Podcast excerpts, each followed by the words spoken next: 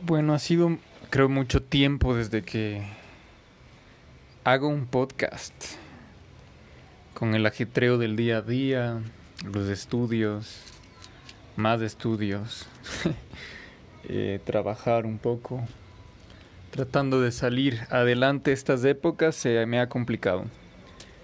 Perdón a los que han estado pendientes y, y no he podido hacerlo. Pero realmente han sido tiempos muy buenos, muy agradables con Dios. Estoy muy agradecido con Él. Estoy estudiando más su palabra, incluso más formalmente, y para compartir quizá un contenido más estudiado con, con mis familiares, con todos los que amo, todos mis amigos, y por qué no ocasionalmente también en medios como este. Pero bueno, Hoy solo les quería compartir algo que me crucé, que es la historia del ladrón arrepentido. Realmente es una de mis favoritas.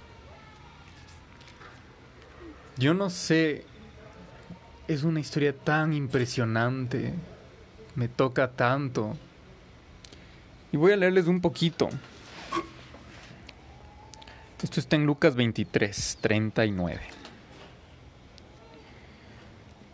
Y uno de los malhechores que estaba colgados le injuriaba, diciendo, Si tú eres el Cristo, sálvate a ti mismo y a nosotros. Respondiendo el otro, le reprendió, diciendo, ¿ni aún temes tú a Dios estando en la misma condenación? Aquí hago una pausa. Yo quiero reflexionar en que esta es una persona quizá que toda su vida se dedicó a robar, a hacer daño a las personas, a ganarse dinero deshonesto. Y tuvo que llegar a, a un fondo, a un fondo de estar en una cruz, al lado de alguien que no hizo nada malo, que más bien hizo muchos milagros, ayudó a la gente.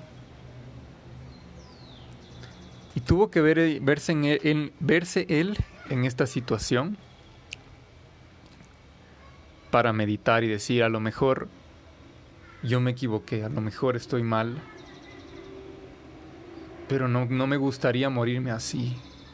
No me gustaría morirme con todo lo malo que hice y si hay algún pequeño rasgo, una pequeña luz de poder salvarme y arrepentirme de todo lo que hice, pues lo voy a intentar. Y esta es, y esta es, y esta es la parte en que Dios, en que Dios toca el corazón de ese ladrón. Y primero creo que es, como primer punto, le da indignación. Indignación que el otro ladrón le esté vituperando a Jesús, le esté haciendo de menos se indigna y le reprende. Y yo creo que eso tiene mucho valor, ¿no? Es de admirar.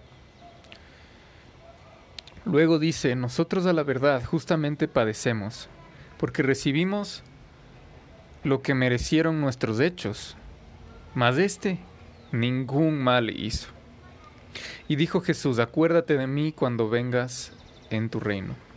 Dijo a Jesús, perdón. Entonces Jesús le dijo, de cierto, te digo que hoy estarás conmigo en el paraíso.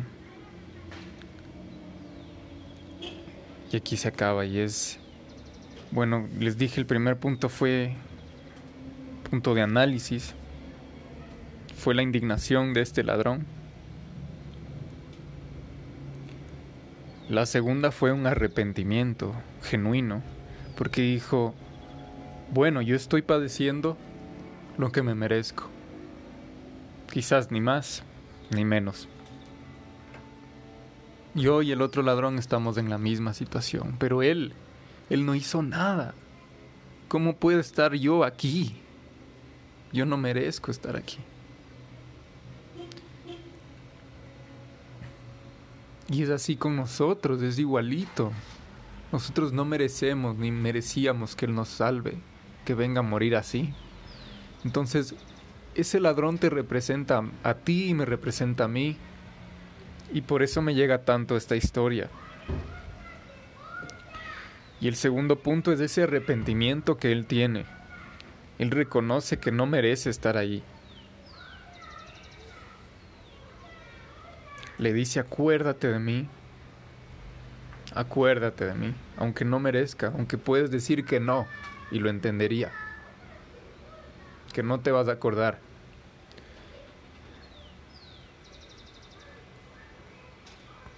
Pero al menos voy a intentarlo, a intentar decirte que estoy arrepentido en mi último momento de vida.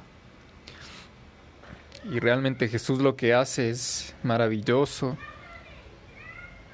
Jesús decide dar un perdón.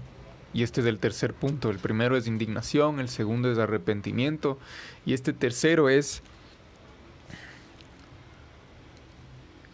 Es el perdón que dio.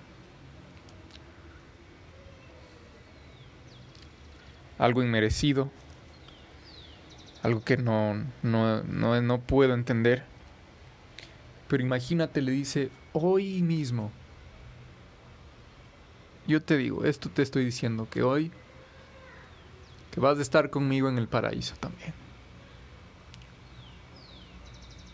Que he visto, yo sé lo que sientes, yo sé, no hace falta, porque esa es otra cosa, ¿no? Si lees todo esto, en ninguna parte te dice el perdón. O sea, el ladrón nunca dice la palabra perdóname, ni dice la palabra me perdonas. No, no lo dice. Pero yo me imagino que eso era lo que estaba pasando por sus pensamientos, por su corazón. El ladrón ya no daba más con la culpa. Y estas fueron, estas fueron las palabras que pudo expresar. Y Jesús, como lo sabe todo, le dijo, tranquilo. Yo sé lo que estás pasando, yo sé lo que sientes, es genuino. Y, y, no vas a morir de una forma, de la misma forma que viviste toda tu vida. No vas a morir robando, no vas a morir eh, condenado, quizá vas a morir condenado por la sociedad, por la gente, que de hecho yo estoy en la misma situación, pero ¿sabes qué? te vas a ir al cielo. Te vas a ir al cielo conmigo. Y yo creo que ya se me quiebra la voz. Yo creo que es una una reflexión única. Y para acabar este año yo creo que Dios sigue bendiciendo inmerecidamente, que siempre hay algo por qué agradecer pero no nos olvidemos que todo lo que Él hace por, por nosotros no lo merecemos. Que nosotros siendo malos, Él con su amor, con su perdón, nos da mucho más de lo que pedimos. Nos da cosas mejores.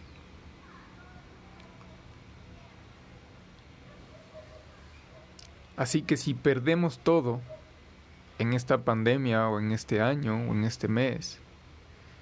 Si perdiste trabajo, si perdiste amigos, gente, lo que sea. Si perdiste seres queridos, escucha. Puedes perderlo todo, todo aquí en el mundo. Pero si Jesús te da el perdón, no te hace falta nada, nada qué mejor que saber que vamos a estar ahí con Él. Donde ya no importe que cuánto ganas, eh, jefe de cuántos fuiste, qué tanto hiciste en tu trabajo, en, en tu familia, las personas que te defraudaron, todo eso ya no va a importar. Ya no va a importar lo que hiciste porque Él te salvó, porque decidiste aceptarle. Así que quédate con esto, en estos 10 minutos de, de reflexión. Espero que te sirvan y que Dios te bendiga.